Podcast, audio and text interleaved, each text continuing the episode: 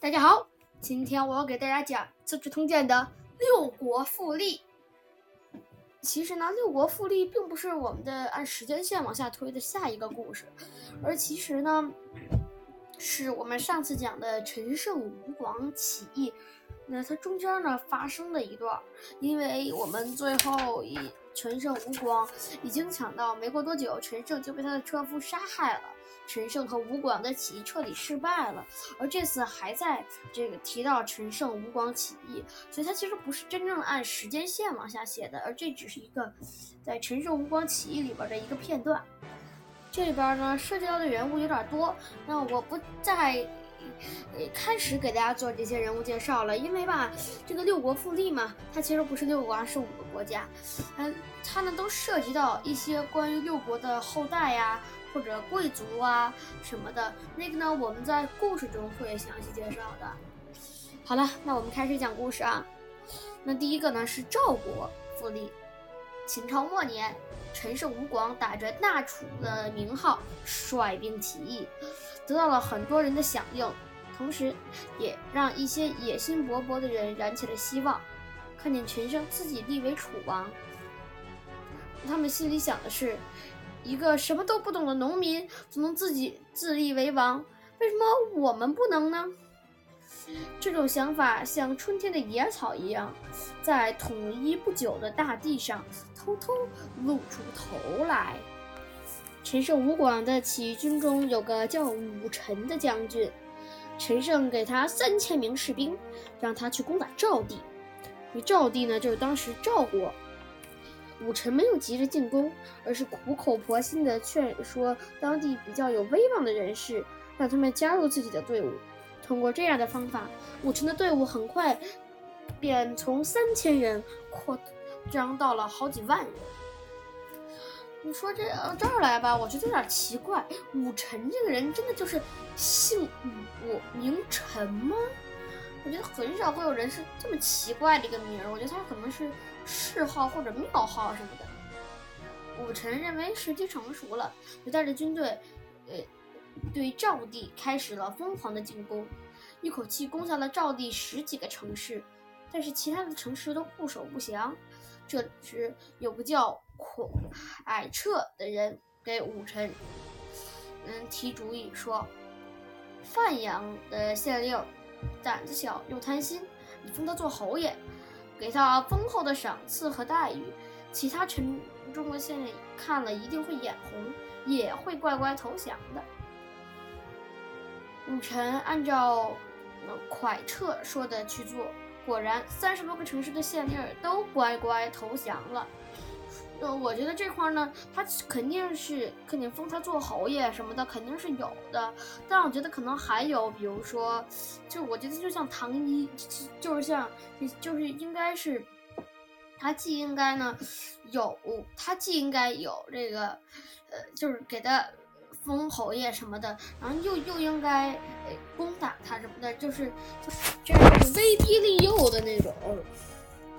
所以呢，这个武这个这个肯定这三十多个城市的县令也都乖乖投降。武臣在当地的威望越来越高，名气越来越大。哎，这个时候啊，张耳和陈馀来到了武臣的身边，这也就是我们上次说的这个陈胜的俩朋友。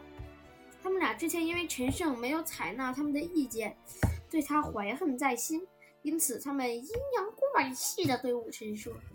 武臣将军真能干，可是这不一定是什么好事。你们的话是什么意思？武臣纳闷地问。我们听说陈胜把陈胜吴广把很多能干的将领都杀了，你就算打了胜仗，恐怕也不会有什么好下场。你的本领一点也不比陈胜吴广差，为什么要听他们的呢？干脆自己称王吧。是啊。你的本领比陈胜高一百倍，为什么要听他的差遣？两个人添油加醋的这么一说，那吴臣真的心动了。他决定留在赵地，自己当赵王，并封张耳和陈馀做了大官儿。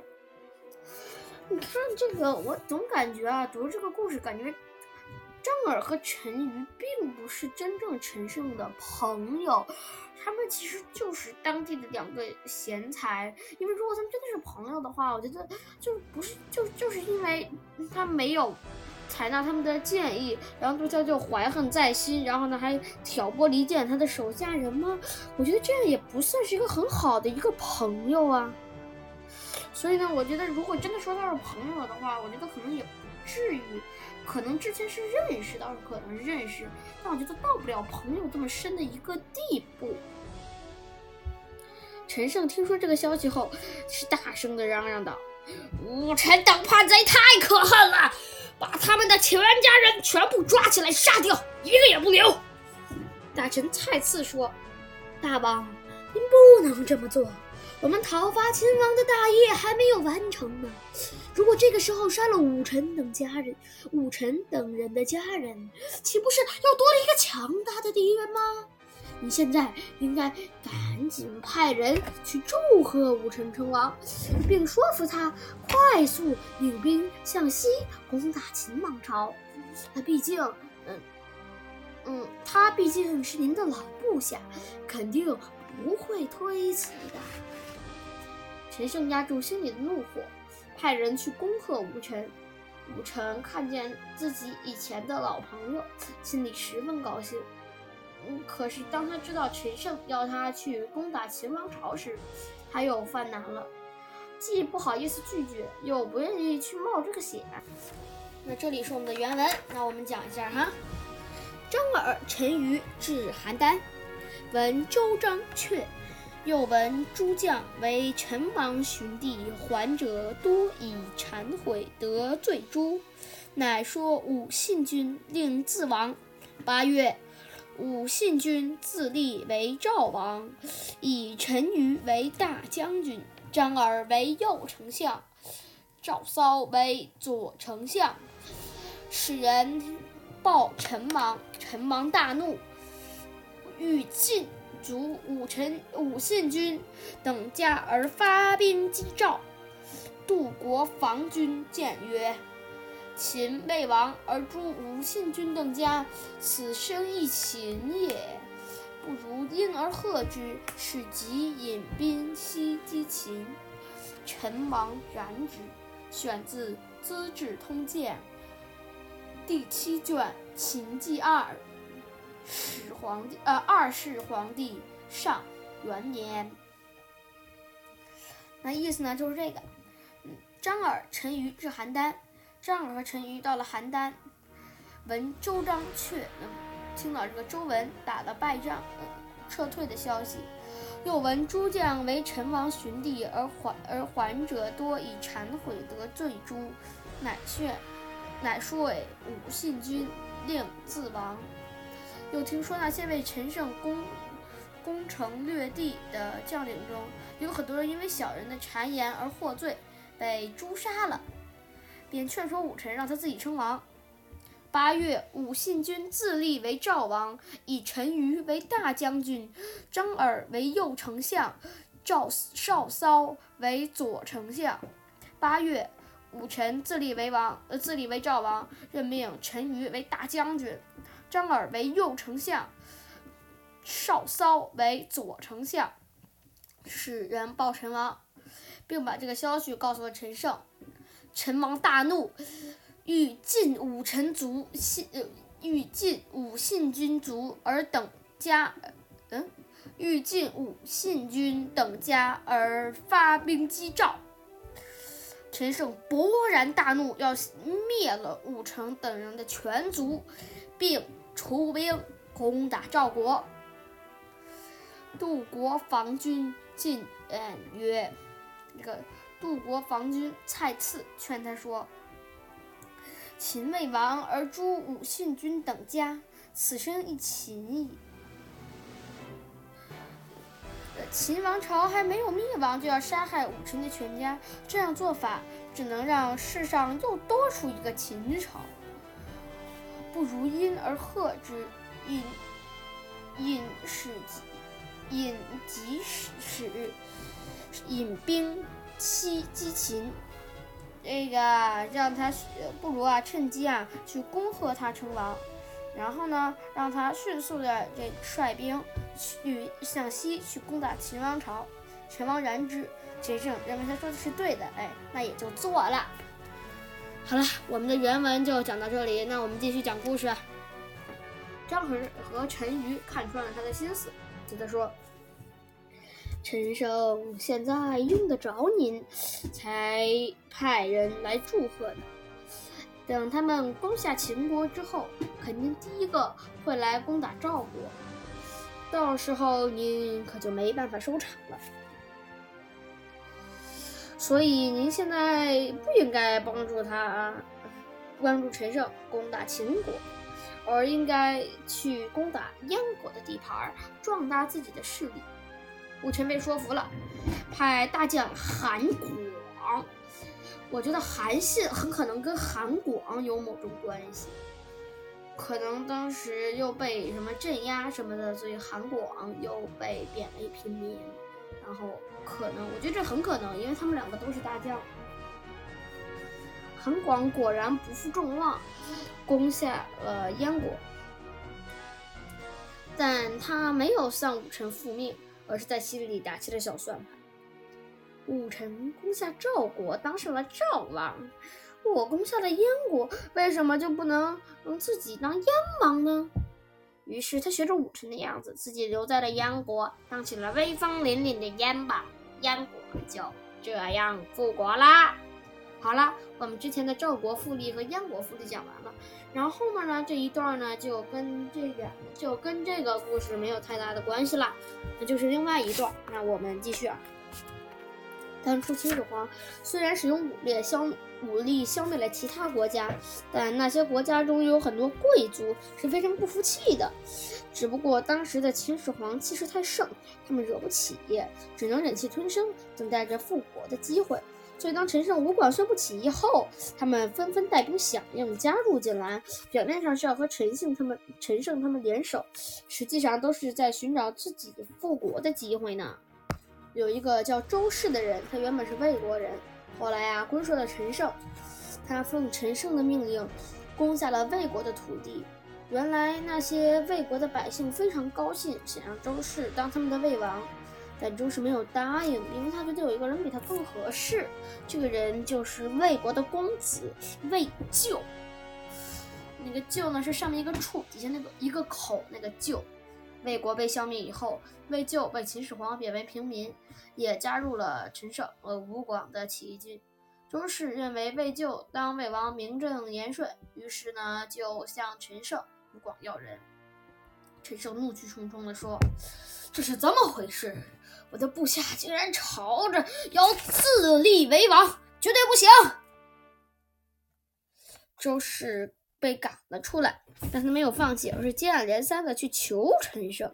最后陈胜实在烦透了，便挥手说：“哎，好吧，好吧，哎呀，就让魏咎去魏地吧。”周氏欢天喜地的把魏咎迎回了魏地，拥立他当上了新的魏王，魏国也复国了。那解决完魏国复国的问题后，周氏继续去带兵攻打齐国的狄县。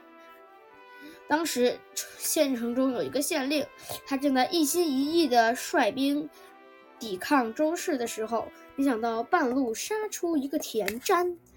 他原先是齐国的一个贵族，趁乱杀死了县令，打败了周氏，自己当上了齐国的大王，也就是齐王。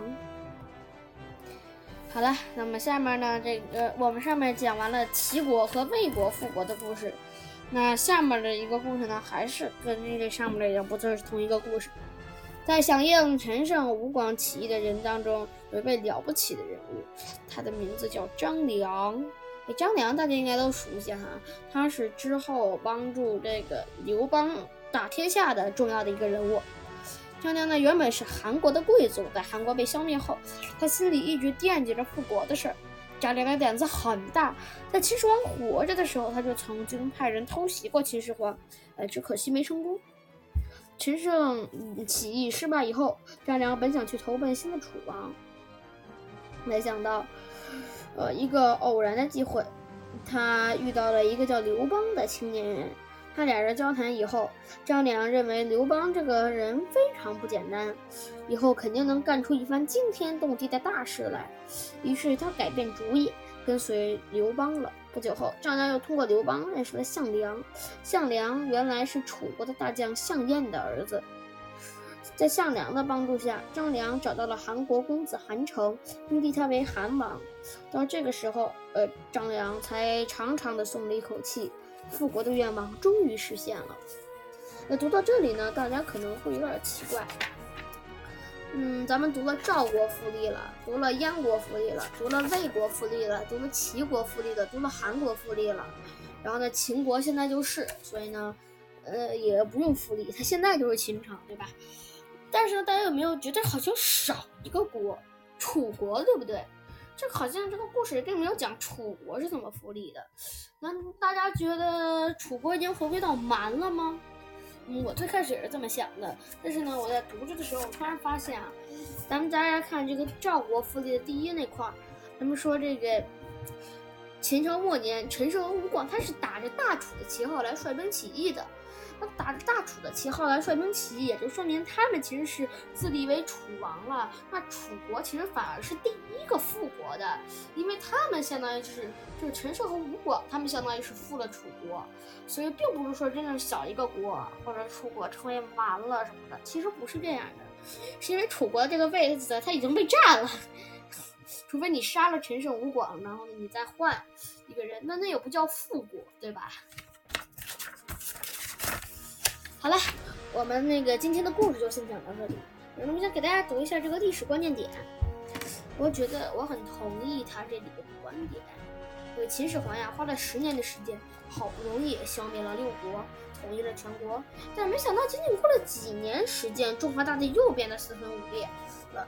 由此可见，真正的统一不能仅仅是形式上的。难道全国人民都说相同的话，穿着相同的衣服，用相同的货币？就能算真正的统一了吗？咱们就拿现在来看，那现在也不是啊，现在是统一的，对不对？那咱们现在，嗯，确实是用相同的货币，但是全国人民并不是说相同的话呀，会有方言什么的，穿相同的衣服，这个会有民族服饰什么的，这两这个条件其实都不太符合。但是呢，由于呢，咱们这个。反而其实是把百姓的心凝聚到了一起之后呢，才能实现了真正的统一。好了，我们今天的《资治通鉴》就先讲到这里。下一次啊，我们讲这个刘邦起兵。再见。